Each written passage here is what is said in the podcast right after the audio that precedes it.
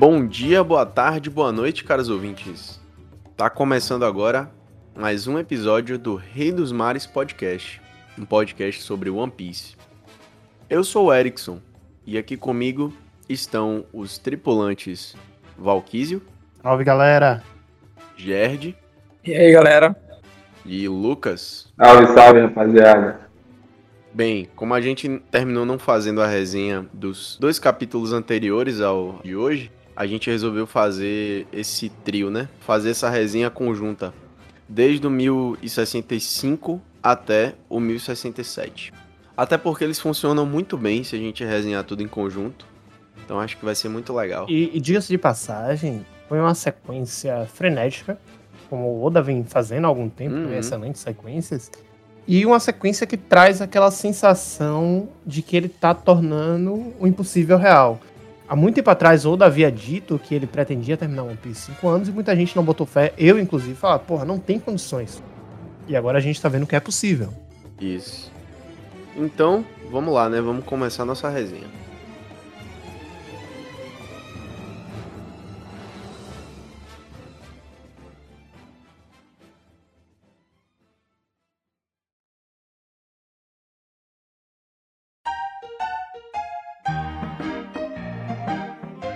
Bem, a gente inicia aí no 1065 os seis Vegapunks.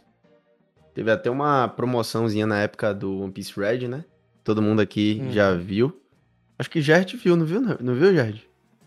O One Piece Red? É. Não, dá não. Ih, que herege, velho. Não deu, não tive tempo. A gente vai fazer uma resenha dele. Né, galera? Não perdeu muita coisa não, velho. A gente vai fazer uma resenha dele. E vamos postar aqui porque é importante. Mas, é. Eu acho que tá naquela média ali, nota 6. É o famigerado, não é ruim nem bom. É, voltando pro capítulo. Esse capítulo, o 1065, ele não teve história de capa, né? Por conta desse, dessa página promocional. E ele inicia lá onde o, a segunda parte do- da tripulação do Chapéu de Palha se depara com o laboratório de Vegapunk.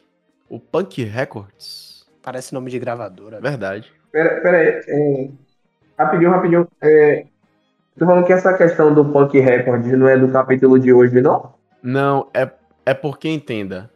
No capítulo 1065, ele já mostra o Punk Records. Ah, tá Entendeu? falando do, do começo Eu- do capítulo, né? Quando eu voltei os capítulos hoje, É, a primeira página dele é a Punk Records. É, mesmo. quando eu voltei aqui, eu falei, pô, velho, já tinha mostrado antes, ó. E a gente, pelo menos, tinha passado batido pra mim. Eu até pensei, porra, Pra mim, pra mim também. eu até pensei, porra, o capítulo de, de hoje vai ser um, um- uma rádio. mas, A gravadora, pô. é, mas e aí, o que, que vocês acharam desse capítulo? Foi bem bacana, né? Tipo, pô, os três, os dois últimos capítulos e o de hoje, caramba, velho. Que sequência boa, viu? Não, baita sequência. Por exemplo, esse que é o 1065, os seis Vegapunks, Hum. teve uma coisa que eu gostei muito, né? É, o tempo todo eu digo, e eu sei que já deve estar batido pra galera, mas à medida que o tempo tem passado, Zoro ele vem se consolidando não apenas como um cara forte, Uhum. não apenas como um imediato, se a gente entender o imediato como quem toma as rédeas da equipe na ausência do Luffy, né? Mas também como alguém que tem uma visão de mundo muito mais ampla. No passado ele tinha uma visão ampla sobre os inimigos. Ele olhava o inimigo e falava, pô, isso aqui é uma ameaça, eu tenho que derrubar. Agora, o comentário dele é muito certeiro. Quando ele conversa com o Brock e fala, ó, velho, eu fiquei aqui porque, como é uma ilha do governo, eu imagino que, por terem piratas, uma hora os caras vão aparecer, então tem que ter alguém pra proteger Uhum. o navio. É como se ele dissesse o seguinte, ó, os inimigos virão e eu já tô a postos. Deixa a galera explorar a ilha, deixa a galera curtir que eu me garanto e tô aqui pra Ele não é só um, Isso é muito legal. mandado, né? Um, um, um tripulante ali, só um braço direito. Ele também tem uma participação importante.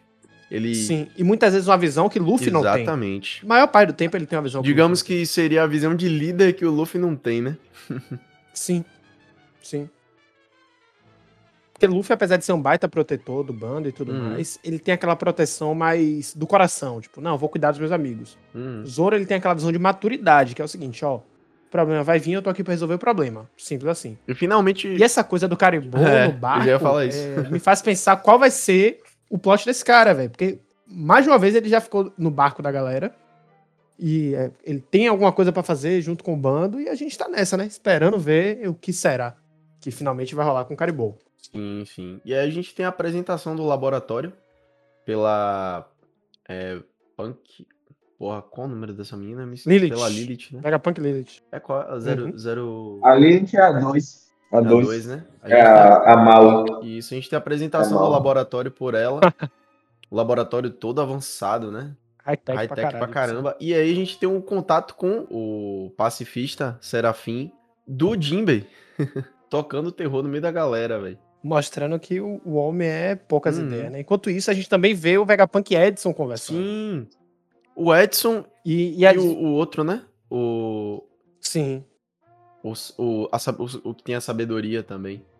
Chaca. O Cha- Chaka. O Chaka. Não, tem mais um também. É o Edson. São seis. Não, à toa o capítulo é. chama seis Vegapunk. Mas nesse, nesse, nessa mesma cena, a gente vê o Edson, vê o robozão lá, que é o 04, o Pitágoras. Uhum. E aí a gente tem um Uhum. contato com o Chaka, né? Porque eles estão tentando conter a investida do Serafim, né? Sim, do, Sim. do Jimbezinho. É, é como se ele fosse ainda um protótipo ali, eles estão fazendo os testes, né? É, é o- é o Jim Baby. Jim, Tanto que tem escrito, né? 98%, pô. Jim Baby é muito bom, velho. Porra. Jim Baby. Eu acho que eu vou adotar Jim Baby pra quando eu ver um momento Jim Baby sendo fofo. Vou chamar ele de Jim Baby. Só vi Cara, qualquer é. momento dele do lado da Robin. Uhum. Verdade. Que é o ca... pra- Por mim, deveria ser o casal no final, sabia? De verdade. Boa. Eu acho que eles combinam muito, cara. é verdade. Eles Porque combinam. reparem, né? A realmente. gente tá falando de uma historiadora com um cara que sofreu preconceito e que tem uma visão mais politizada Uhum. de mundo. São os dois com mais maturidade do bando. Inclusive, Eu acho que eles combinam pra Inclusive, caralho. lá na frente, no 1066, a gente vê ela citando sobre a, a luta O período da, anti da luta de discrimina é, né? antidiscriminação dos tritões. Tudo casando aí, né? Pra essa relação entre eles e tal. Essa importância que ela dá pra história dele. Sim, com certeza, cara. E, e eu gosto desse visual esquisito do Frank. Tá bem macabro, velho. Bem robótico. Porra, tá mesmo. Tá bem a cara do, do Egghead também, né? Cabeça de ovo. Hum. A ilha do cabeça de ovo. Mas tem uma coisa interessante, né? Essa, como se fosse uma pulseira que a gente não sabe se é a pele, porque tá em alto relevo, ou se é uma pulseira do Jimby. Que é a forma como ele vai usar pra água, pro Gyojin Karate. Você fala do Serafim ou do Jimmy Jimby? Do Serafim, do Serafim Baby. Hum, O Jim Baby. Porque, além dos lasers, que são as coisas que os outros Serafins têm, verdade. ele tem essa coisa com água no Uhum. braço. E é algo que me chama a atenção porque ou é a composição do Serafim, o que tem dentro dele, isso pode ser uma dica de como derrotar eles Uhum. eventualmente. Ou cada um deles vai ter um adereço pra combinar com a habilidade deles, porque a habilidade do Jimbe é água. Sim. O grande lance dele é a água. E aí que tá outra curiosidade também, né? A fruta que ele tá usando era o seu Pink, tanto que o próprio Frank fala que ele conhece essa habilidade. Isso é algo que me chama a atenção. Uhum. Porque repare, imagine que cara poderoso ele poder ser furtivo em terra, porque ele tá nadando sobre a terra e por aí vai, ao mesmo tempo que ele controla a água. Uhum. O Vegapunk, ou o Serafim Jimby, ele tá se mostrando uma ameaça muito grande. E olha que ele tá incompleto. Mas ele tem se mostrado uma ameaça muito grande, o que me deixa curioso para saber o que vai ser, por exemplo, do Serafim Barba Negra, se tiver. Sabe? São coisas assim que despertam a atenção da gente. Sim, sim. Eu achei muito legal essa. A gente tem o Punk 03 e 04, eles são praticamente alma gêmea ali, né? Os dois. Parecendo até que é o corpo de um e a cabeça do outro, mas na verdade o Punk 04 também é um gênio, né? E a sabedoria. E o outro a criatividade, tipo, muito legal, é. E ainda sobre a- página do Serafim, desculpe voltar pra Uhum. isso. Tem uma- outra coisa que me chama a atenção, né? A gente sabe que Frank usa lasers. Sim. Diferente do que a gente imagina que Vegapunk usou, que é o laser do Kizaru, porque lá atrás de S. Drake ele fala, né? O laser do Kizaru. Uhum. O de Frank não é esse mesmo laser. E o próprio Vegapunk fala que ele não tava pronto. O Edson fala, né? Que ele não tava pronto pra testes com laser. Hum, Então, considerando aquela coisa, energia do sol, poder da luz e por aí vai, o laser de Jimby, talvez, mais adiante, seja algo de muita utilidade. Eu acredito que eles vão ter um upgrade no final desse arco. uhum. Alguns personagens eles vão ganhar um upgrade bacana. Né? Agora, esse laser de. eu imagino que Frank vai ser um Esse deles. laser de Jimby é, no caso, similar ao do. do Kizaru, né? Do Kizaru. Agora, exato. o- Que é o que os outros serafins têm. E o de Frank que, que não, né? Que ele utilizou um laser de fato.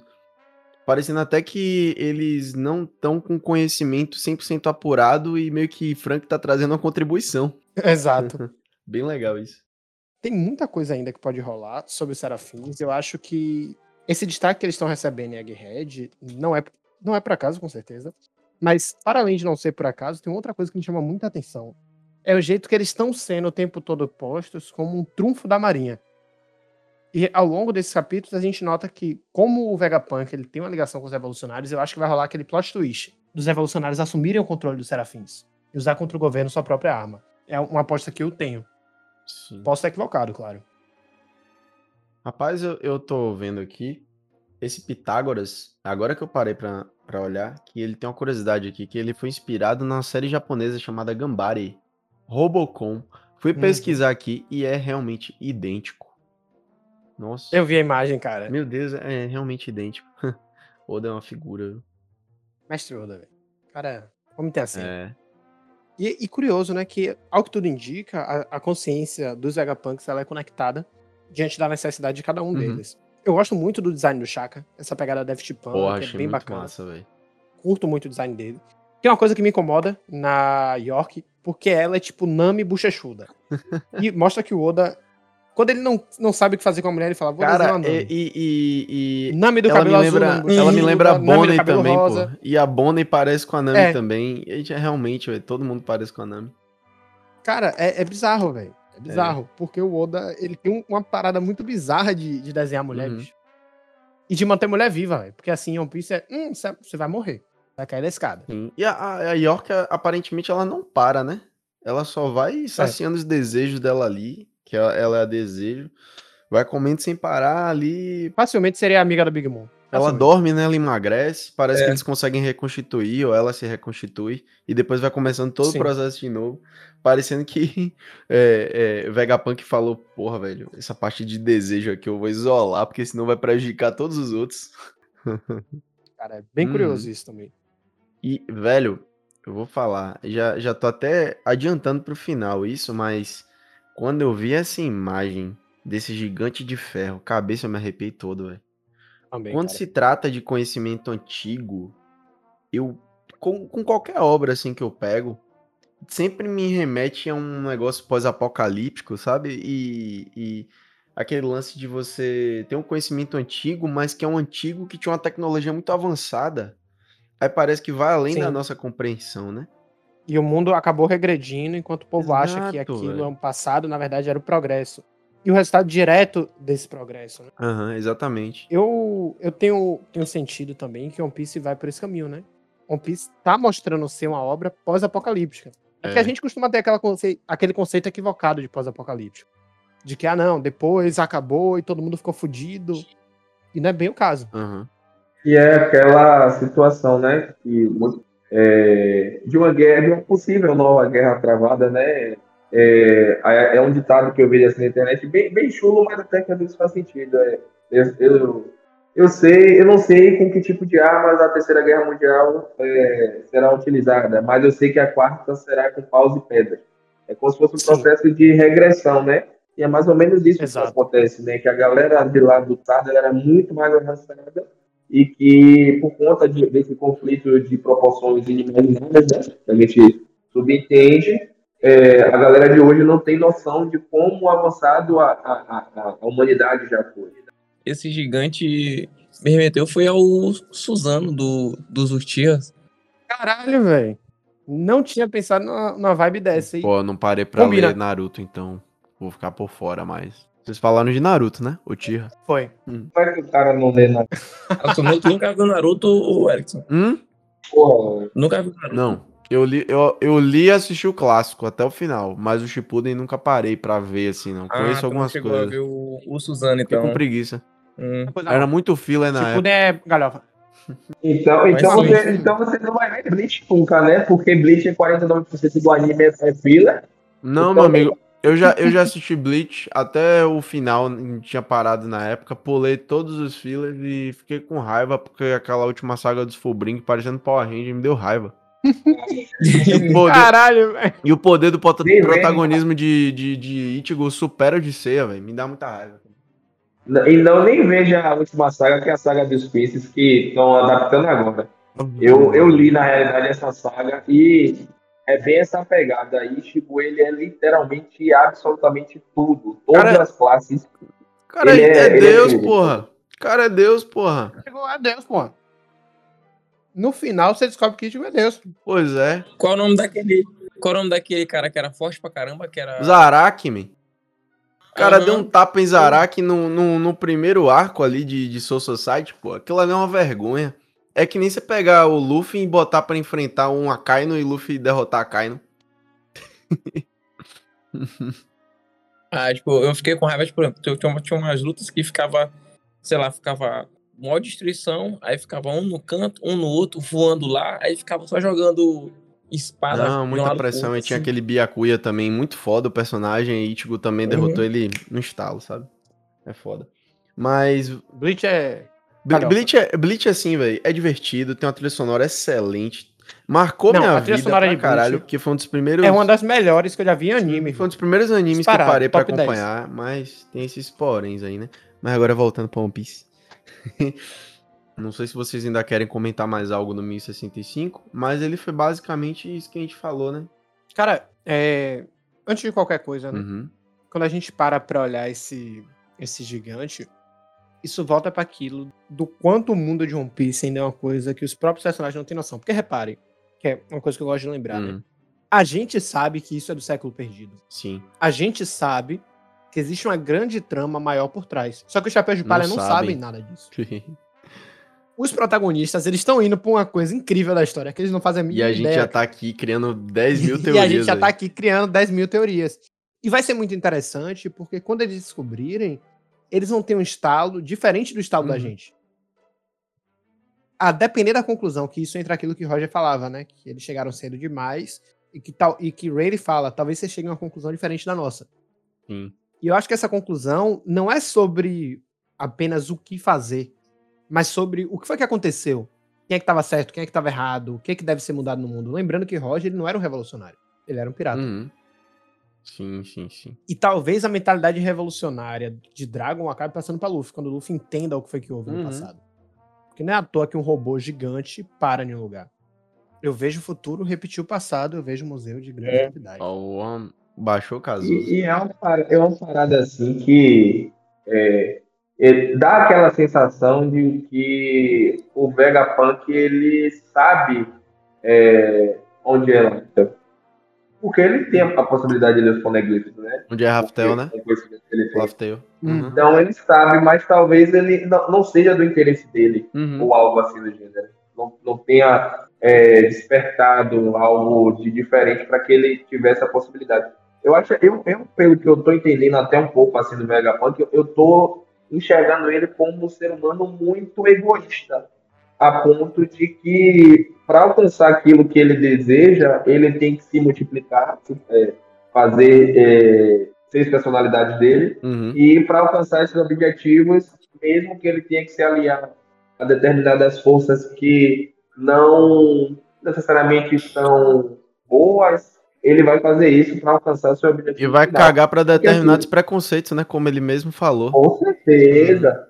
E é aquela situação, é, é, isso é, é muito perigoso do ponto de vista que quando a gente para para analisar que ele é um cara que coloca os seus interesses acima de qualquer coisa. Ele está sempre buscando mais e essa busca dele incessante faz com que ele passe até por cima de é, valores, né?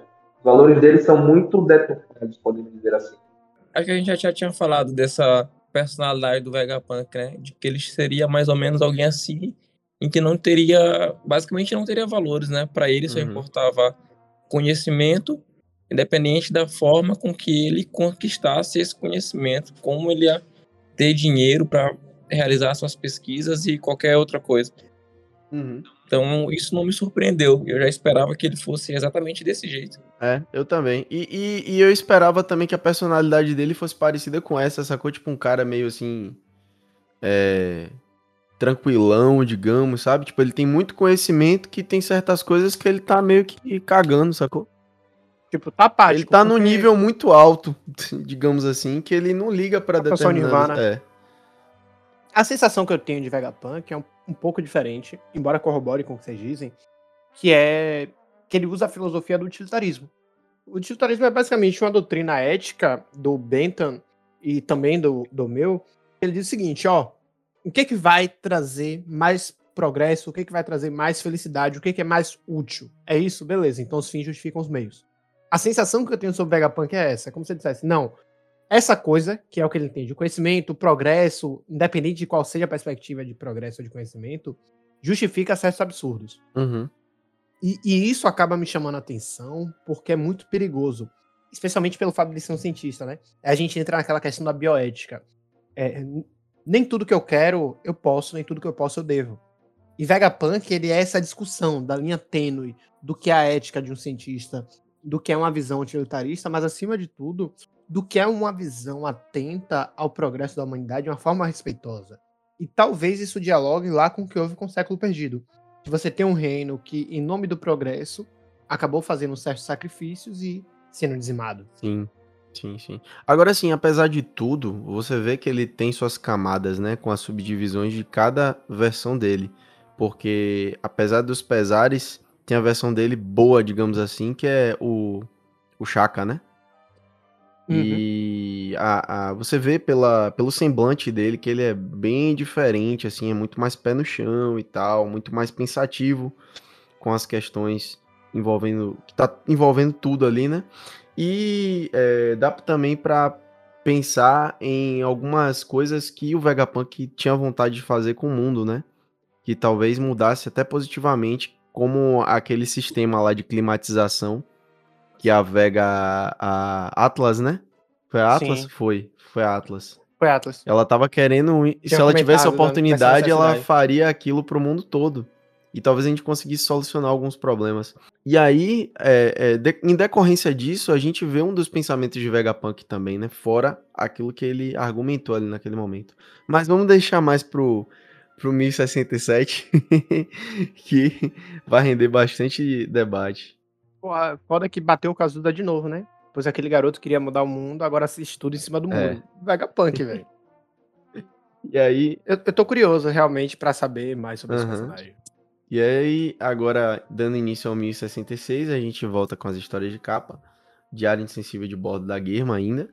É, eu acho que é uma das histórias de capa mais longas até agora, né? E, tipo assim, já linkou com o capítulo e tudo. Porra, tá muito interessante. E curioso que é, até o presente momento, a única história de capa que teve um break e retornou. Uhum. Porque quando teve a luta do LoL versus Barba Negra, a gente teve pela primeira vez uma história de capa que junta com o momento do presente uhum. na obra. E com essa do Diário Excessivo da Guerra de Volta, se torna a primeira história de capa que teve Exatamente, velho. Exatamente. Pô, é, realmente um negócio né? Porque mostra que Oda quer é, falar alguma coisa. Ele tá contando duas histórias e eu acredito. Que, que, vão ser os médios. De alguma forma ele vai buscar reunir os médios. Que ele ia jogar informação dessa uhum. né? Que é o grupo de cientistas com o Vegapunk, é... Judge e E a gente vê, né, o, o, a central lá do, da guerra, uma fortaleza. e diga-se de passagem, saíram muito bem para quem peitou o território da Big Mom, né? Porra, saíram... Muito bem mesmo. A... Cheio de riqueza, né? Ainda levaram o Cisa junto. E aí a gente dando continuidade a, ao arco de Egghead. A gente não destoou aqui para nenhum outro canto e tá se mantendo em Egghead.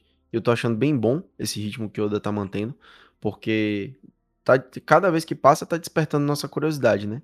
E ele vai matando nossa curiosidade com esses capítulos. E só uma curiosidade, é, vocês notaram que tem um 66 ali no, na parte de baixo e... da Punk Records? Na nuvem da primeira Verdade. página?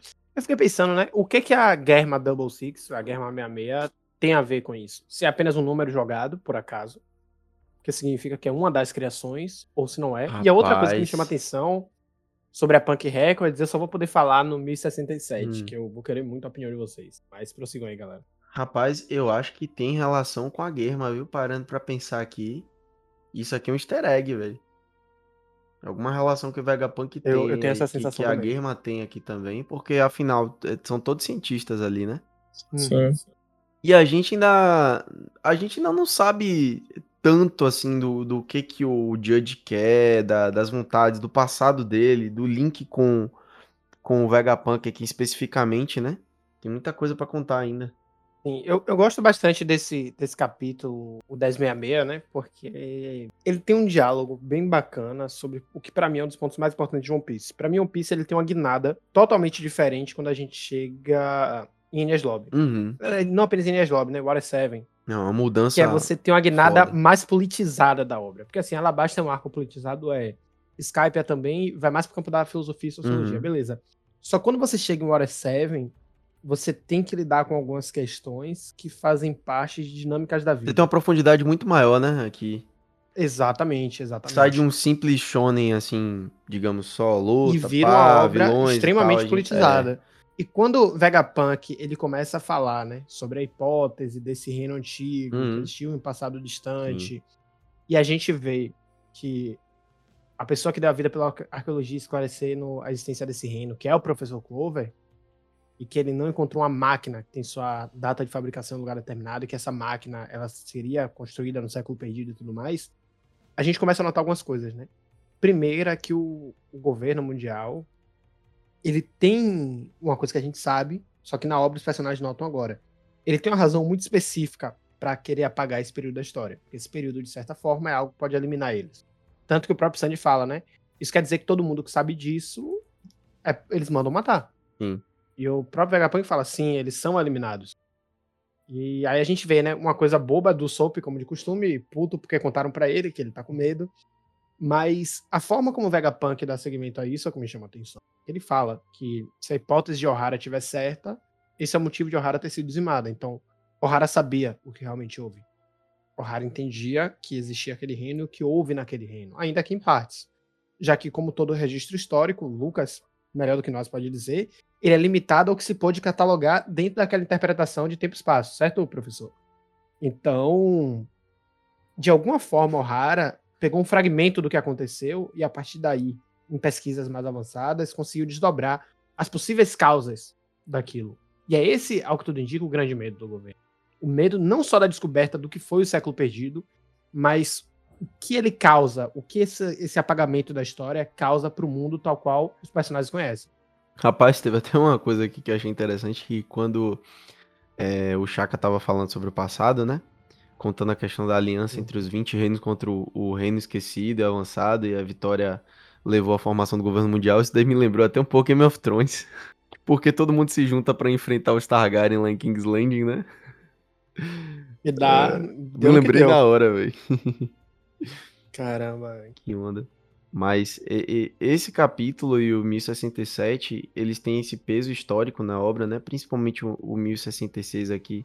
Eu não diria nem principalmente porque aqui ele pega uma outra abordagem, né? Ele leva pra questão lá de Ohara. E como Sim, tudo isso porque o- começou. O 1066 e o 1067, eles são desdobramentos diretos do outro. né? Sim. Na verdade, Porque ele, ele pega essa coisa de É. Ohara, com a, a menina que sobreviveu, os pesquisadores rotulados como demônios que conspiram para derrubar o Isso. governo. E o incidente em Ohara, que é algo que, que para mim, é o grande ponto, assim, de guinada de One Piece. É a hora que você fala, fala, isso aqui é política, isso aqui é obra de E arte. aqui, Val, a gente vê também o 1066 e o 1067 são duas perspectivas. O 1066, a gente tá vendo a perspectiva de uma parte do bando. Com a, Uhum. o, o- quem tá discursando aqui é o Chaka. E no 1067 a gente vai ver a perspectiva da outra parte do bando. Sobre é, quem tá discursando. é o Vegapunk. Então a gente vê dois lados aqui, né? É, mas voltando pro 1066. O professor Clover, eu achei muito legal a gente conhecer esse lado dele como explorador, que me lembrou Norland. É, Porque depois Norland foi conhecido como Norland mentiroso, mas ele era um explorador. Verdade. Ele era um pesquisador, ele era um cara que queria conhecer a verdade do mundo, queria ter mais conhecimento, e por isso ele rodava o mundo, né? Clover não era um cara forte, ele era um cara inteligente. Mas o Norland era um cara forte e inteligente, que queria descobrir coisas, sabe? Mas. E a gente é, vê, né, que o Clover ele foi capturado 10 vezes pela Marinha. Pouca coisa ele não era. Uhum. A questão também no, no 1066, das informações que traz é, importante também, é a, a explicação para algo que já tinha sido apresentado anteriormente, que é a relação entre o Chaka e o Dragon, né? Ou seja, Uhum. o Vegapunk e o Dragon. Ali a gente tem uma noção maior de, de, de, de onde surgiu essa relação, né? De como ele conhecia o Vegapunk, né? Que já era de, de tempo de outrora. E como na época ainda o exército não era formado, né? E aí a gente percebe como a- o, o acontecimento de Ohara ele traz um- uma dimensão totalmente diferente para o mundo todo, né? É a partir dali que, que diversas coisas vão acontecer Uhum. Sobretudo no que tange a criação até do, de, teoricamente, o maior inimigo, né? Do governo mundial, que é o exército revolucionário. Sim. E é ali a, a, a, a tríade, né? Os três principais foram o Ivankov, o, o Drago e o Puma, né? E o. E aí é, é- é um capítulo importante nesse sentido, que também traz respostas para é, possíveis respostas para questionamentos que nós tivemos antes, né? E acho que foi até o Gerd que falou é, lá no grupo, é, não sei se foi o Gerd ou se foi o Leone, que falou. O pessoal caiu. Não, Só tá você que é- Tô- tô- a gente tá mundo Oh, ah, tá, foi mal. É porque meu. A gente não largou você sozinho, não, meu amigo. Relaxa. Ninguém solta a mão de ninguém, pô. Ninguém É. tá. Não.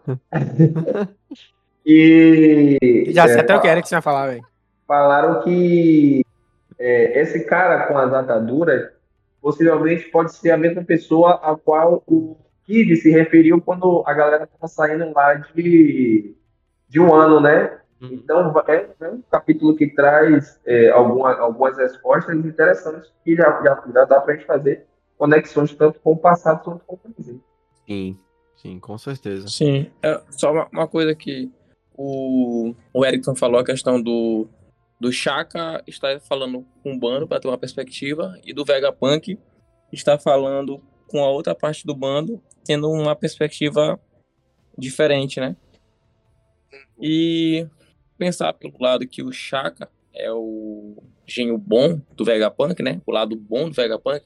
Faz sentido ele falar de Ohara com um certo pesar, com uma coisa que, tipo, Um pé no chão ali, ele, tá, ele, ele tem uma empatia pela, pela, Aham. pela Robin, né? Sim.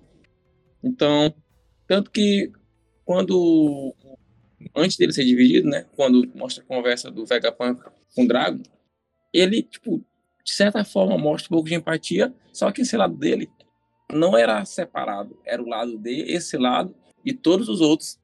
E então acaba que os outros falaram mais alto do que o lado do um, porque apesar dele dele ter a empatia, mas ele pensa primeiro nele. Sim. Meio ali despretensioso, né? Pá. Uhum. Vem um, vem um é, fofinho.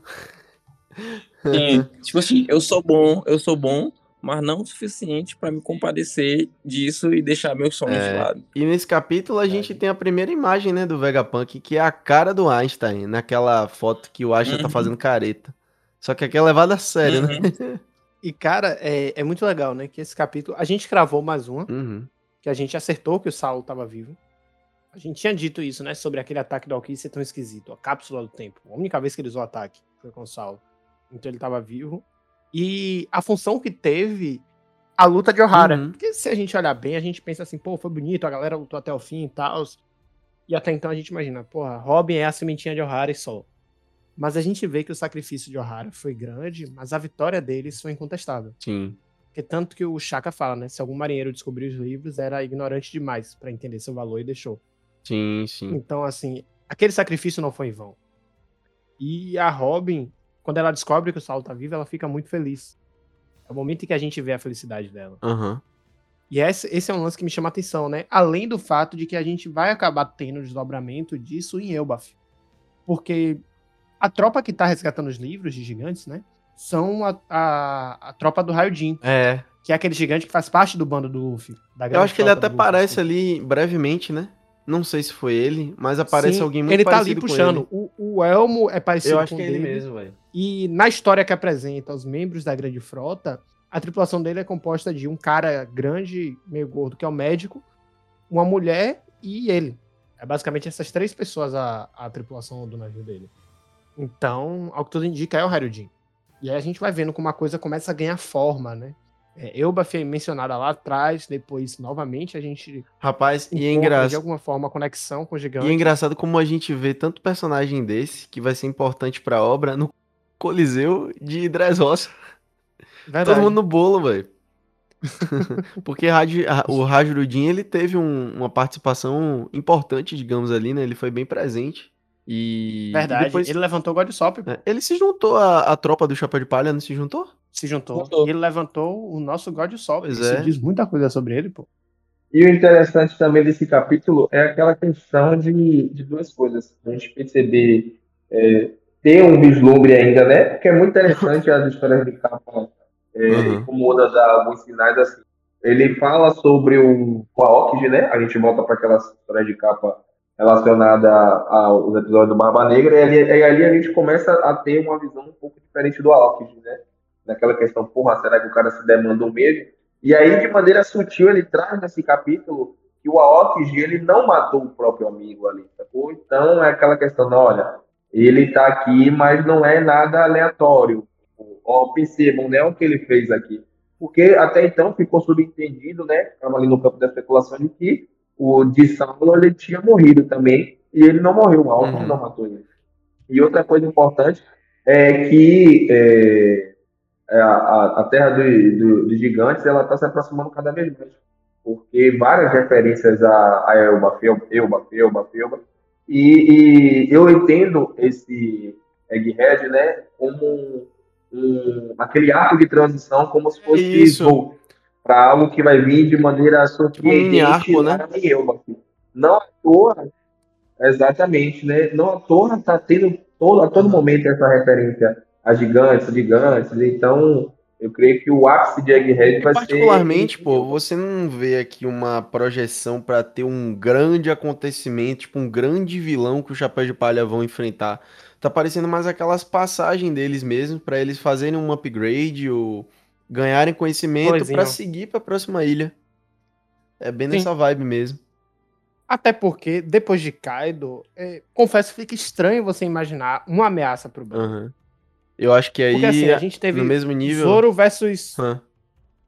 Aí que tá, né? Eu eu só consigo imaginar uma ameaça desse nível, ou numa guerra final, ou em algo na esportiva, tipo um Dave Backfight. Porque repare, é, o bando do Chapéu de Palha, pelo menos Luffy, Zoro, Luffy Zoro apenas. Porque sim, Sandy contra Queen, Sandy arrebentou Queen. Aquilo não falou. Aham. Mas Luffy e Zoro enfrentaram inimigos que deram upgrade neles. Sim. beleza? Agora eu temo, eu É. temo os almirantes ainda, viu, velho? Sim, mas eu não consigo imaginar eles com, com tanta imponência quanto antes. Depois da façanha deles contra o bando do Kaido. Aham. Então, assim, pro bando, de uma forma geral, seria uma ameaça, mas pro, pro quarteto monstro não seria. Então eu fico imaginando, poxa, então o que, que vai ser desafiador pra eles de agora em diante? E aí eu penso, pô, talvez desafiador seja o Dave Backfight. Uhum. Porque é algo que ia ter que forçar eles a darem um upgrade sem ser uma sensação de grande Vocês ameaça. acham que um. ameaça pro final. Vocês acham que um Akai não peitaria um Kaido? Não, Sim, Eu acho que sim. eu acho que sim. acho que sim. Uhum. Acho. Porque Cara a o cara. cara tem basicamente a logia, a logia mais poderosa, Mais pô, mais ofensiva. ofensiva de todas, sacou? É, o próprio Oda falou que se One Piece fosse. A Kai não fosse protagonista, One Piece terminaria o ano. Porque o cara ia solar todo mundo. O verdadeiro solador aí. A ó. Kaino atravessava a Kaido com aquele soco dele de, de lava, pô. É, mas aí fica aquela, né? Tipo, o a mais ofensiva contra o no Melhor defesa. aposta em Kaido. Mas É. eu acho que, que ia ser Mas foda. Luffy velho. quebrou esse tabu, não foi? Aham. eu ainda quero ver, pô, um Luffy contra um Akainu nesse nível que o Luffy tá. Ia ser bem interessante. Eu também tenho muita curiosidade. Um Kizaru, né? Eu acho Kizaru também extremamente forte, velho. Aquele poder de, da, da luz dele é absurdo. Muito, e muito bom esse Aham. poder dele. Mas, voltando aqui pro capítulo, né? A gente é, tem essa passagem aí pela ilha e no final essa conclusão com a formação do Exército dos Revolucionários e que o Dragon convidou o Vegapunk para participar, só que eles tinham objetivos diferentes. Sim, e, e me chama a atenção também outra coisa, né? É, quando o Dragon fala com o Vegapunk, a gente acaba tendo um paralelo interessante, né? Os dois foram lá levar flores em respeito ao Professor Clover. Então, de certa forma, Dragon era um homem mais voltado também à cultura, à ciência, e a gente vê, né?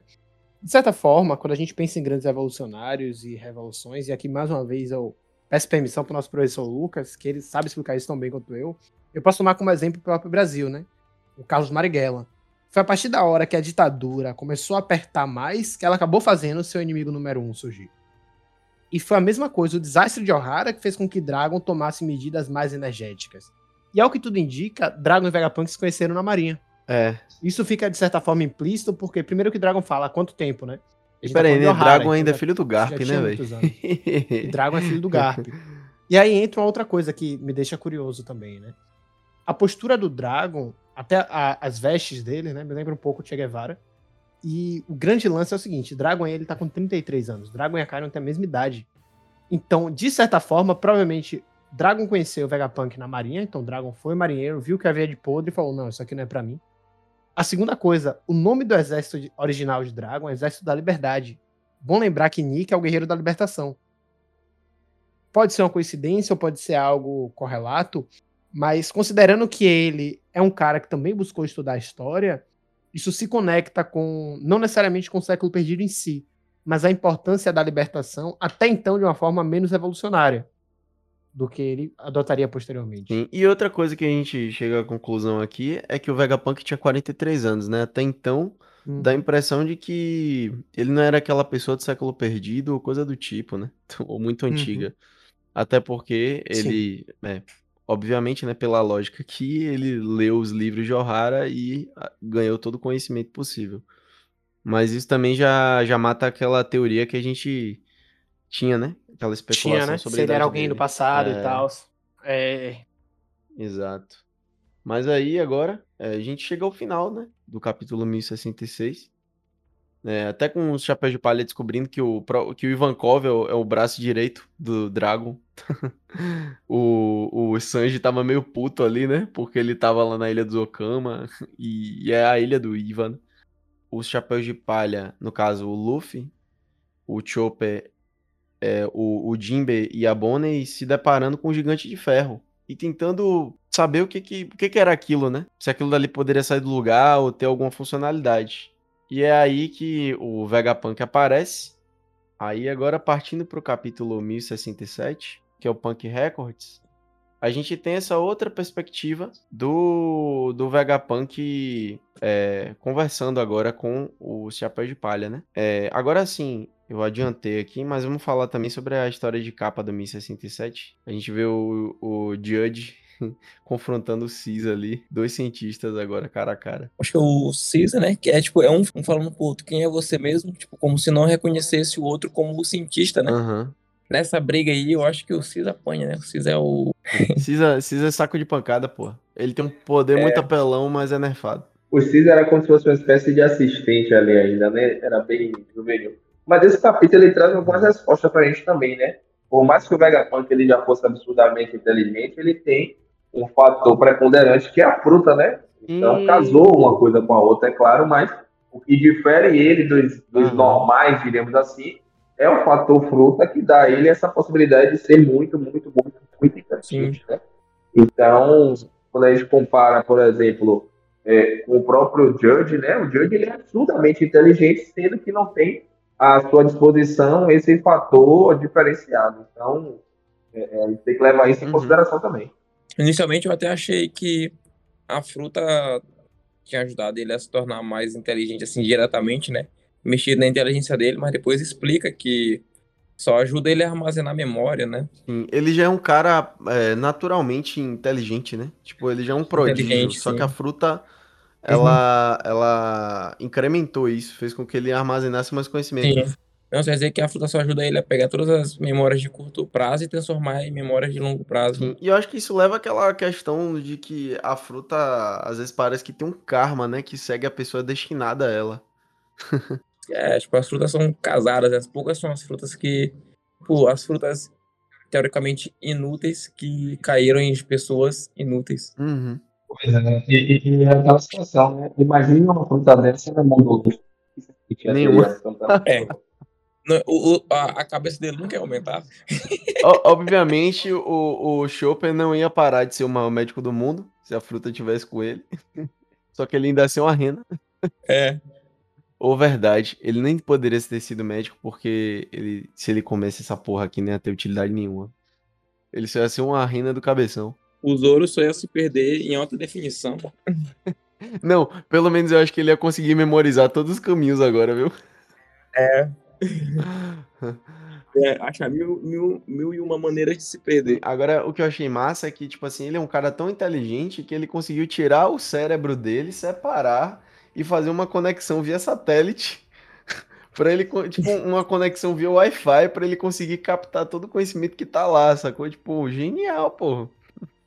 É, pô, mas, mas isso aí entra naquele negócio que eu tinha falado no alguns episódios atrás, dele separar como se fosse um cluster, Aham. né? E nodes, porque, tipo, eu fazia cálculos no cluster, né? O cluster ficava separado Aham. do meu computador eu acessava por, o cluster por, pela internet. Sim. né? Aí eu acessava o cluster e colocava os meus cálculos para rodar lá e lá. Um acesso remoto, tudo. né? Num servidor. Isso, tipo acesso remoto. E o, o meus computador era só interface onde eu pegava o que eu queria e usava para gerar gráficos, essas coisas sim, assim. Val caiu? Ou tá aí? Valdeu me acha. Pô, no meio do episódio, velho. Miserável. Ah, ele tá aí, ó. Ele tá aí. Val. Não, porra, quem tá aqui sou eu. Não, Val ele, ele deu mandou, ele viagem. mandou mensagem. Falou, tô aqui, ó. Alô, alô, alô. Tá dando pra ouvir, galera? Tá, pô. Agora tá dando? Tá lá ele. Descarado. Aonde, rapaz? Aqui, Cara, aqui é. é blindado. Duas coisas, né? Blindadaça, né? Diga aí, diga aí. É, duas coisas. A primeira é sobre a inteligência do Vegapunk, e é uma coisa que se destaca, né? E como, como o Jazz enfatizou bem, é o cluster dele e acaba sendo a Punk Records. Mas uma, queria fazer uma pergunta pra vocês. Enfim, Esse ovo, lá ele. porque Egghead é realmente uma cabeça Lá de ele, ovo, né? aham. Beleza. Lá ele ao quadrado. Sim. Vocês não lembram aquele ovo que Roger carregava no navio, velho? Rapaz, não me lembro, não me lembro do ovo de Roger, não, velho. Lá ele. O negócio. O navio, o navio do Roger tinha um ovo. Ovo do Roger. é esse hambúrguer, Ih, tá ligado? Lá ele, velho. E isso é uma coisa peculiar, né? Vou até Porque pesquisar aqui. O que, o que era aquilo? Se você dá uma olhada no Oro Jackson, você vai ver que tem. que Gold Roger ele levava junto consigo um ovo, porque a gente não sabe de Que que porra era, tá ligado? aqui. Mas que tinha lá. Ouro Jackson. Um ovo de porra é foda, né? Hum. Ah, realmente, velho. Realmente. E, e Tá e ligado? é grande, viu? Fica no meio do navio. O cara tem um ovo, velho. Ovo da Páscoa. Tá- Parece um ovo de dragão. Ó, e já estão fazendo até teoria, viu?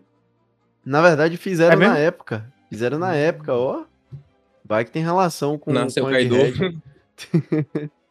Não, e falar em Kaido, né? Outro, outro que você lembrou aí, é que, tipo, a única coisa que ele achou que fez com que a fruta fosse um fracasso foi a cor do dragão, pelo que eu entendi. Porque o resto, as habilidades são as mesmas. Tipo, é um absurdo, pô. Imagine, sei lá, o cara conseguir. Caiu. Caiu. Caiu. Mas sim, Eita, tô aqui, tô aqui, tô aqui. Ele conseguir reproduzir de maneira exponencial, por exemplo, a fruta do Akainu. e Seria uma parada assim de que um poder ilimitado Sim. a. a... Seria Pois é, velho. Tipo assim, um poder do Akai, ao invés da lava ser vermelha, ser uma lava rosa. Mas, tipo, ainda é lava. tipo, um erro besta, sacou? O nível do cara, velho. Foda. sim. Porque ele conseguiu, mas eu acho que ele não conseguiria reproduzir uma uma uma paramécia ou uma logia. Eu acho que ele só conseguiria reproduzir a fruta em si se ela for Zoan. Porque do Kizaru ele só conseguiu pegar o laser, não conseguiu pegar mais que isso, né? Pelo menos Verdade, É, né? princípio. Porque senão verdade. os outros serafins eles usariam essas habilidades. Uhum. Verdade. sim. E isso entra naquela coisa, né? Será que a Zoan é de alguma forma uma vida, uma Uhum. alma ou algo assim? Porque se ela escolhe o usuário e a única que, ao, ao que tudo indica, ele tem conseguido reproduzir com perfeição. Fora outra coisa, né? Considerando que o Senhor Pink foi capturado e que o Serafim Jinbei tem a habilidade de ser- do Senhor Pink, significa que o Senhor Pink foi morto? Porque só dá pra tirar uma fruta de alguém que morreu, pelo menos em tese. Pois é. E Então a gente começa a ter várias perguntas aí a serem feitas. essa questão da alma, aí parece até que a Zoan se vira pessoa de fato, né? Uhum. Cria, Uhum. Meio que ela da- transforma em uma relação genética até. Até É. porque ela consegue tomar consciência da pessoa, né? Sim, sim, sim. Sim. Verdade. Mas tem Despertar outra coisa que me, me deixa um pouco curioso. é, por exemplo, seriam só as zoãs, ou as zoãs elas dão a consciência, mas de certa forma a alma se mantém nas outras frutas? Eu vou dar dois exemplos, né? A primeira é a fruta da barreira, que Vai é a que o Kuma? Bartolomeu usa. Uhum. Lembra... Não, a da barreira. A da barreira, do, do canibal. Aquele velho em um ano, Fazer o ele usava a sinal. barreira e fazia o mesmo sinal. Uhum. E quando o Sabo pega a fruta do Ace, ele usa o Riken, que é o golpe do Imperador. Sendo que, lembrando, Sabo não conviveu com Ace, porque Sabo tinha perdido a memória. Uhum. Então, repare, os caras usando a fruta de outra pessoa, é como se eles pegassem, a- digamos, a memória motora dessa fruta. Sacou? Então tem algumas coisas que começam a me chamar um pouco de atenção sobre algumas frutas. É, porque, tipo, o, o Barba Negra usa a fruta do Barba Branca do mesmo jeito, mas ele conviveu, né? Então ele viu o Barba Negra, Exato. Barba Branca. Verdade. E do jeito que tá o ritmo aqui, é capaz do Vegapunk contar mais sobre isso, né? Até porque. No próximo capítulo Até ainda. porque desse já falou sobre essa questão da, da fruta do, do Momo, né? Da fruta dele, Hum. o, o único fracasso ter é ter sido rosa. Machista escroto. e Lucas caiu. Caiu. Acho que a internet dele hoje tá, tá marromeno mesmo, velho. É, a voz dele até tá tá dando uma né? oscilada.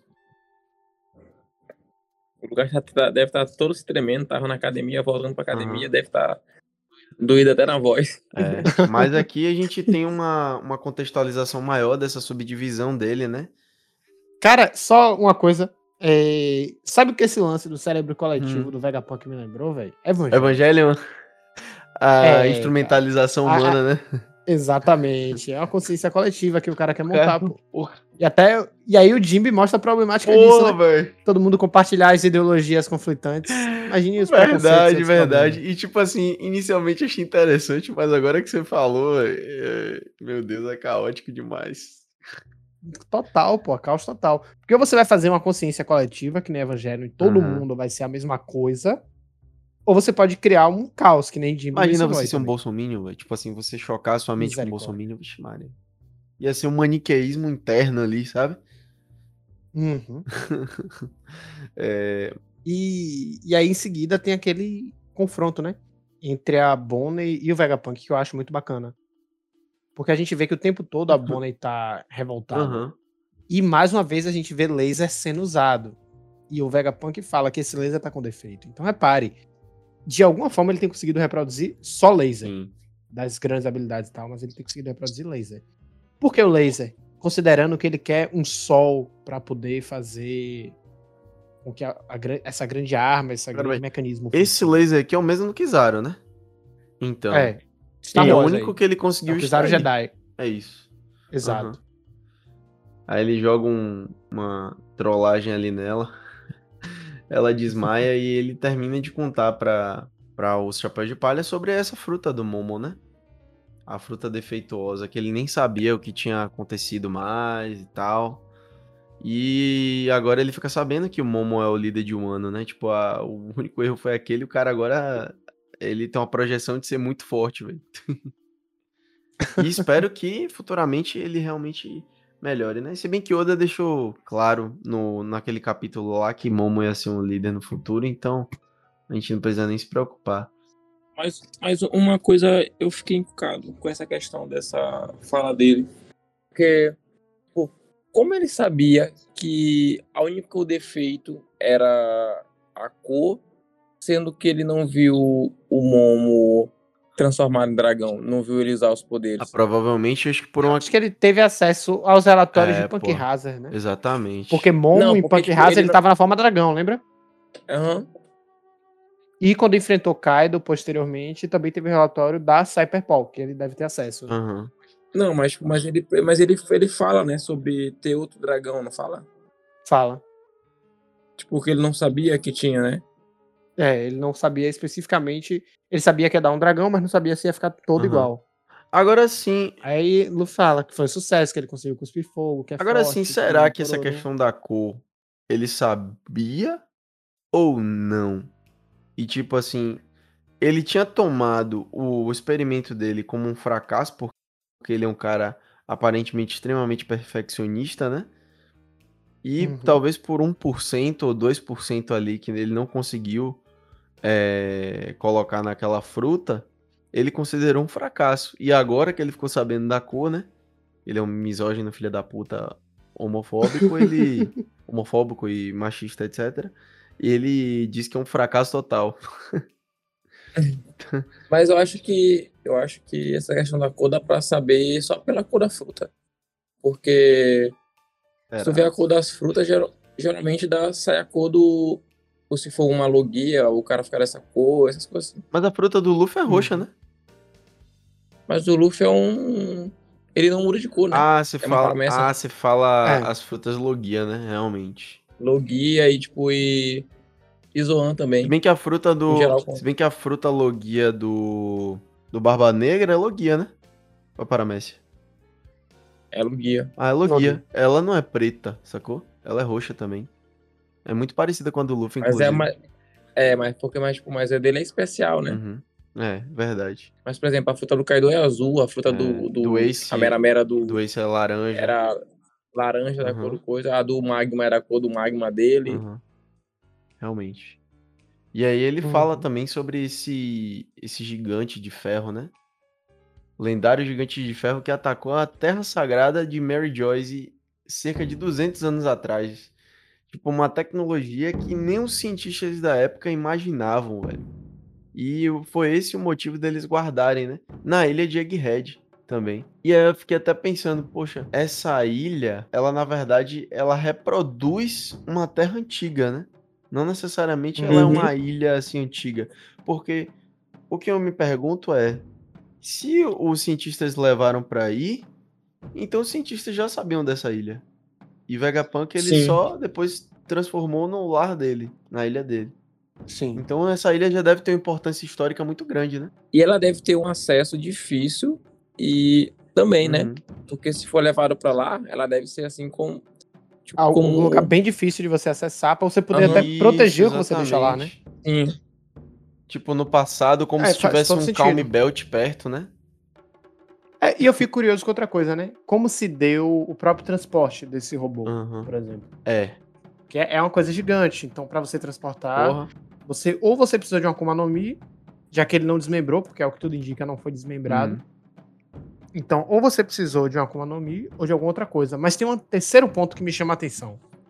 Repare, o robô quando foi atacar a ilha, ele tinha uma lança na mão. Hum, Só que o robô, ele foi... No corpo dele, a lança tá enfiada. É enfiar ele isso foi atravessado por uma lança. aham. Sim. Ou algo gigante depois enfiou a lança nele. Ou é a mesma ou lança, né? como ele parou de funcionar, a mesma lança. Ou como ele Uhum. parou de funcionar, que aí ele diz, né? Eu vi que ele ficou sem energia antes de conseguir causar qualquer baixa. E é bom lembrar que o robô ele foi invadir lá. Só que um pedaço do elmo dele é partido. Se vocês Hum, prestarem sim, atenção. sim. Um chifre é partido. Isso. Desde o passado. Tá partido ainda. Então esse robô ele teve alguma batalha. Aham. Essa batalha foi contra aqueles que estavam na Terra Sagrada e já haviam feito alguma baixa no Reino Antigo e eles tiveram que reagir? Ou foi outra coisa? Ou talvez o contrário, né? O Reino Antigo que ocupava a Terra Sagrada no passado, bom lembrar. Do Flamengo ele fala: quando os Tenryubites se mudaram pra lá, ou seja, antigamente quem mandava o mundo tava lá. E aí depois houve a mudança de governo, né? Então tem muitas coisas que elas precisam ser explicadas aí pelo Oda mais adiante, mas que deixa bem claro de que vamos ver um plot twist interessante no Uhum. futuro. Eu achei massa que nesse capítulo, né? Quando é mais à frente, quando eles estão falando sobre a, a- o passado, né? E aí retoma para o Chaka com os outros com os outros chapéu de palha, vendo na nas câmeras o, o Luffy, né? Vendo que ele tá salvo e tal. Aí a, a a Robin ela fala, né, sobre o fim da discriminação dos tritões 200 anos atrás e aí Uhum. o capítulo aquele faz uma nota, né? Referência ao mangá 620, que eu vou até fazer uma releitura. Eu creio que seja naquela época da Ilha dos Tritões mesmo, né? 620? Sim, Sim. é Ilha das Instruções mesmo, esse arco. Uhum. Com relação a isso que o LOL falou da questão do, do gigante, eu fiquei, assim, eu acredito que a gente tá ouvindo a versão do Vegapunk que ele ouviu de alguém. Então não dá nem pra saber se realmente foi isso que Hum. aconteceu ou se a gente está sendo induzido a pensar isso para quando eles chegarem na última ilha, a verdade vir à tona e ser algo completamente diferente. Uhum. É, pode ser também. Uhum. É verdade. É. Ainda que a gente considere que ele, que ele tenha lido alguma coisa dos poneglyphs, a verdade pode ser completamente diferente, né? Sim. Sim, e a gente tá considerando que ele tá sendo completamente honesto, né? E, tipo, alguém que vê seus interesses acima de tudo, nem sempre vai ser completamente honesto, né? Uhum. Uhum. Exatamente. É, e aí, voltando para a parte do Chaka, a gente vê que eles tentaram replicar uma versão do Gigante de Ferro, né? Que foi com o Vega Force. É, que eu acho que é aquele que a gente vê logo no começo do arco, né? De Egghead. Aquele robozão, que parece um, um, um robô do Frank. Só que a única coisa que eles não conseguiram foi a fonte de energia. E aí, tipo, a gente se pergunta, né? Nossa, que fonte de energia é essa, velho? Será que é de algum povo diferente? Alguma alguma fonte assim mística que eles utilizavam pra poder Eu, eu acho que isso é correlato com a história de capa do Enel, né? Porque Hum, assim, verdade. os povos antigos, eles desceram da Lua porque eles esgotaram os recursos naturais. Uhum. E na história de capa do Enel, quando os piratas especiais aparecem, espaciais, perdão, aparecem, o símbolo deles é uma caveira com a cabeça grandona, que eu imagino que eles sejam enviados de Vegapunk. Posso estar equivocado, mas é algo que eu realmente imagino. Então, ele tá nessa coisa de replicar as tecnologias antigas. Sim. Somado a isso, ele também não deve saber quais foram as consequências. Porque, note, ele não sabe a história toda, ele não tem acesso a tudo. Porque até mesmo o que o pessoal de Ohara teve foi uma pesquisa, então você não tem os dados por completo, você tem projeções. Uhum. Eu, eu fico curioso pra, pra saber o que que rolou. Sim, sim. Muito curioso E mesmo. cara, que a chatice voltou, né? A CP0 atrás da galera. Cara, não tanco eu mais também CP0, não, velho. Não me Tá- desce tá isso, não. feio. Tá, tá, tá parecendo assim. Tem personagens que quando o Oda traz de volta é muito legal. fica. É. Por exemplo, Crocodile foi muito Uhum. legal, Mr. Chu, entre outros.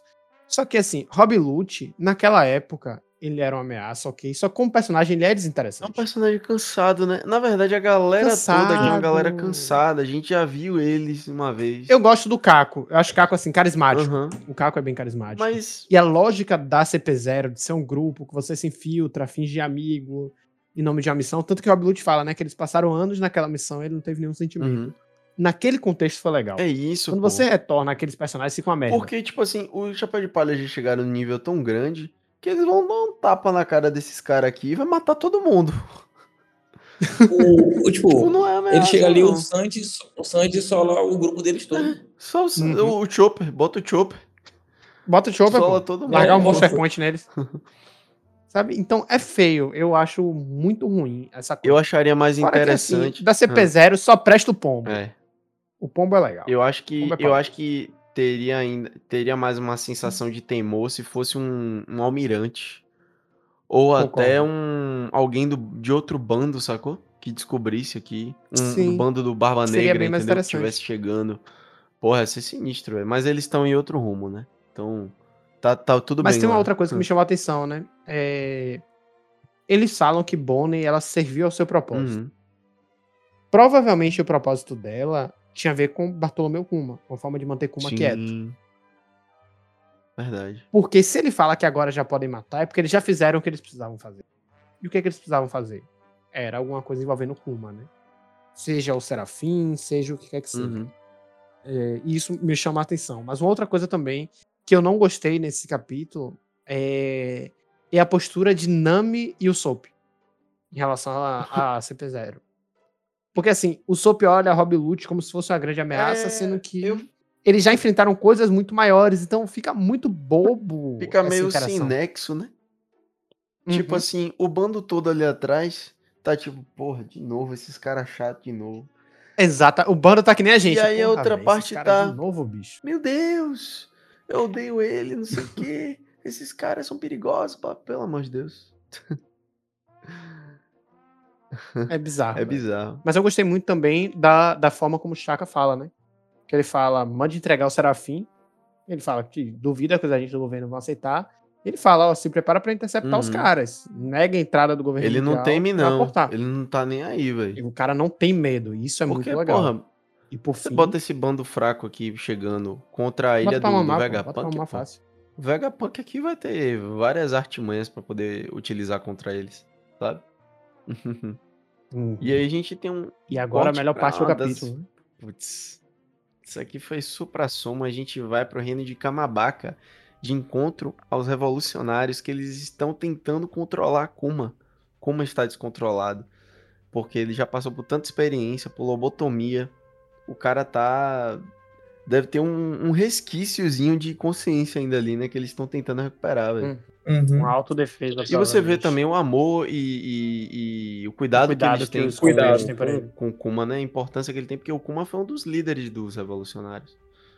Tanto que eles se Sim. referem a ele como Kuma-san. É. É. um título mais respeitoso. Sim, sim, sim. E ele, a gente tá vendo esse descontrole. Onde vocês acham que eles estão querendo ir? Que ele tá querendo ir? Salvar a filha. É Família quer ir isso. salvar a filha. Foi a primeira coisa que eu pensei.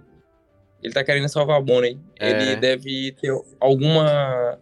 algum sentido, algum ouvido que ele Uhum. ouviu que querem acabar com a Bonnie e ele quer ir salvar ela. Eu já não. Eu, Eu, não eu consigo assim. imaginar duas coisas, né? Hum. É, a primeira, ou ele de alguma forma é conectado com a linhagem sanguínea da filha, e por isso ele sente uma ameaça, ou o hack da observação, sei lá que porra. Aham. Mas me surgiu uma segunda hipótese, que pode ser viajada, mas que pra mim faz sentido. Ele é conectado com o Serafim dele. E como eles falaram que iam matar Bonnie perto do Serafim, Kuma de alguma forma sentiu, ouviu ou se conectou com aquela memória.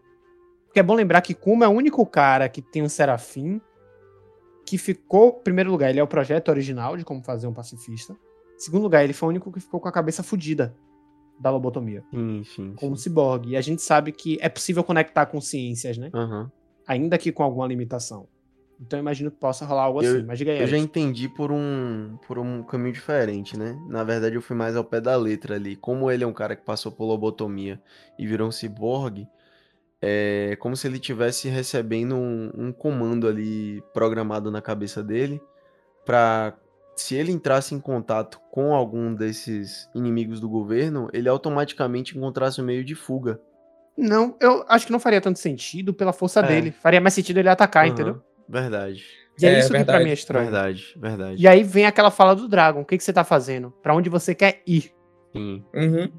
Então, assim, é algo mais específico o desejo dele. Verdade. Mas, por outro lado, parece que ele fica parado depois da fala do Dragon. Aham. Tanto que o Dragon fala. Pra onde você tá querendo tanto ir? Fique conosco, estamos prestes a começar. Tá saindo fumacinha, né? Ah. Da boca dele. Isso. Uhum. Como, como o Vegapunk dividiu a sua consciência, talvez ele tenha tentado dividir a consciência do Kuma e por isso que ele ficou desse jeito. Uhum. Exato. Todo bugado. Verdade. Aham. Porque lembrando, a fruta do Vegapunk permite que ele faça essa arte em si. Sim. Jakuma é um cara normal, ainda que seja de outra raça e tal.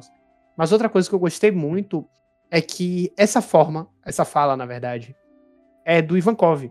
Nossa batalha do exército revolucionário tá prestes a começar. Uhum. Então, assim, é como se Ivankov dissesse o seguinte: Uma, irmão, a hora de te vingar é agora, a hora de realizar nosso propósito é agora. Os três líderes estão juntos, Eles estão né? preocupados e os três líderes estão juntos. Sim. Sacou? Uhum. É a primeira vez, desde aquela aparição deles no reino de Goa, que a gente vê os três juntos. Ainda tem o fato é, de Sabo. A gente não sabe qual é o estado de Sabo, né? E, tipo assim, o, o- pode ser o estopim da guerra, pode ser a morte de Sabo, ou o que pode ter acontecido com ele, né? Seria interessante se Sabo fosse jogar no Vasco mesmo. Eu, eu gostaria de ver. Pô, velho, eu já não sei, porque esse já morreu, sacou? Vai morrer o Sabo também. Mas aí tá, esse morreu de uma forma diferente. Foi. Muito diferente da do Sabo. Esse ele morreu com a utilidade narrativa de dar upgrade em Luffy. Só que a- na prática, a morte dele só serviu pra ser o gatilho da morte do Barba Branca e dar continuidade à Era dos Piratas. Já a do Sabo seria uma coisa que ia mudar o Estopim mundo da guerra, de né? verdade. É isso, esse era o filho de Roger, então você tinha uma simbologia. Só que Sabo é assim, um soldado morreu na guerra e causou tudo isso. Uhum. E a gente sabe que isso é uma coisa que dá estopim em guerra. É a morte que não É verdade. E, porra, que forma de encerrar fantástica. Esses três capítulos foram excelentes e a gente tem expectativa muito grande para o próximo, que não será a próxima semana. Será daqui a. será na outra semana ainda. Mas vamos que vamos, né? A gente dá uma respirada aqui e continua aumentando nossas expectativas. O Oda vai estar vai tá esperando o jogo da seleção brasileira e por isso que ele não vai lançar na sexta. Vai lançar uma história de capa, pô. Uma história de capa não, vai lançar uma capa especial com o Luffy vestido de Brasil. Vai falar, porra, de seleção japonesa, rapaz. Seleção brasileira, pô. Luffy é, Luffy é brasileiro. Verdade, mano. Inclusive a Tsubasa. Copa agora começa domingo. só que de verdade começa no. Brasil. Aí, quando a Tsubasa é o caralho. Tsubasa é o caralho, rapaz. Isso aqui é Brasil. Turma da Mônica vai derrubar vocês. Aqui é Roberto Honda.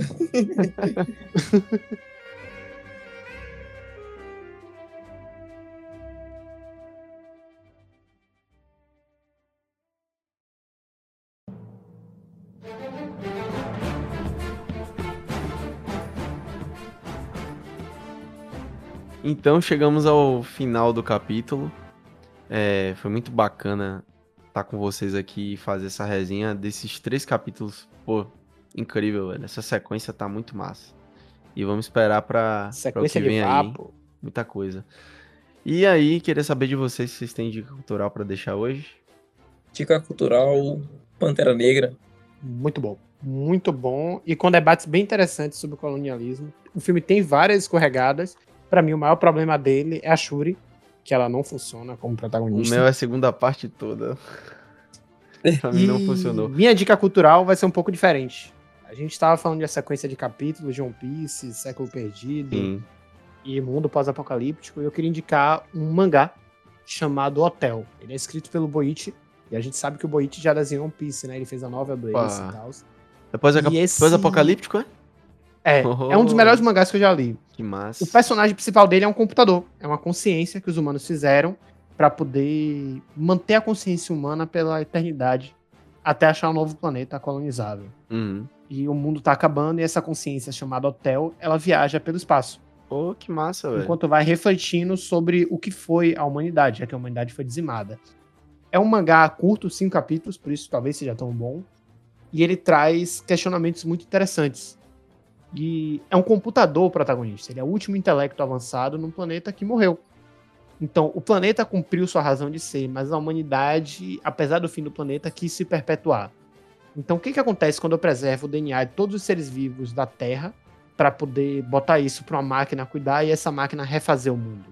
Essa máquina aprenderia algo com a humanidade? Essa máquina seria apenas uma máquina? E o passado, ele tem relevância sobre o futuro para que se faça uma nova era? São esses questionamentos que o Hotel traz sem fazer um juízo de valor tão forte, e talvez por isso seja um mangá tão interessante para essa temática. Eu gosto da abordagem de mundo pós-apocalíptico dele. Sim. Eu vou deixar uma dica cultural um pouco diferente aqui, mas que ela me remete muito a essa questão de conhecimento antigo que a gente tá vendo, né? Não sei porquê. Sempre quando fala nisso, eu me lembro de Lovecraft, velho. E aí eu vou deixar aqui uma dica de um. Eu não vou nem botar o livro, porque a- acho que a leitura de Lovecraft é muito rebuscada. Mas eu vou deixar aqui uma recomendação de uma HQ, que é adaptada de Nas Montanhas da Loucura. É um livro Hum. muito interessante que fala sobre uma expedição de uma universidade que vai para uma região de nevasca, né? Não, não me lembro bem agora se é no Alasca, se é na Antártica, queria que seja na região da Antártica. E lá eles se deparam com alguns acontecimentos estranhos, uma comunicação muito diferente de qualquer coisa que eles já viram. E o contato com seres e, e, e um ambiente, assim, uma região que é avançada tecnologicamente, é tipo uma tecnologia misturada com biologia, né? Biotech. Só que é coisa de milhares de anos atrás. Sempre quando eu vejo essas, esses, essas HQs ou mangás que falam sobre uma coisa muito antiga, isso me remete a Lovecraft, porque é uma coisa que vai além do, do que a gente conhece, né? Além da nossa compreensão, ainda mais por ser, por ser uma tecnologia avançada, mas retrô do passado. então eu deixo aqui essa HQ. É do autor, eu não sei se eu vou estar lendo certo aqui, mas é o Ian N.J. Hubbard, porque tem umas duas outras HQs aqui, mas essa daqui foi a que eu li, né? E achei bem legal. Ela Uhum. tem uma arte que lembra um pouco Tintin. Porra, já É, gostei. Eu vou ver se eu deixo o link dela aqui, porque ela não é muito fácil de achar. Mas fica aqui minha recomendação. Vou aproveitar e vou mandar o link de hotel. Falou então, pessoal. Até o próximo episódio. Sigam a gente nas redes sociais. Em breve, Erickson vai liberar o cu. Ixi, Pra galera seguir esse também. negócio do cu aí, né? O Twitter tá, Twitter tá movimentado esses dias. E todo, pau e todo cu mundo e todo mundo tentando mudar pro cu. É. O maior concorrente do Elon Musk agora, o cu. Valeu, galera. Até mais. Valeu. Falou, pessoal. Tchau, tchau.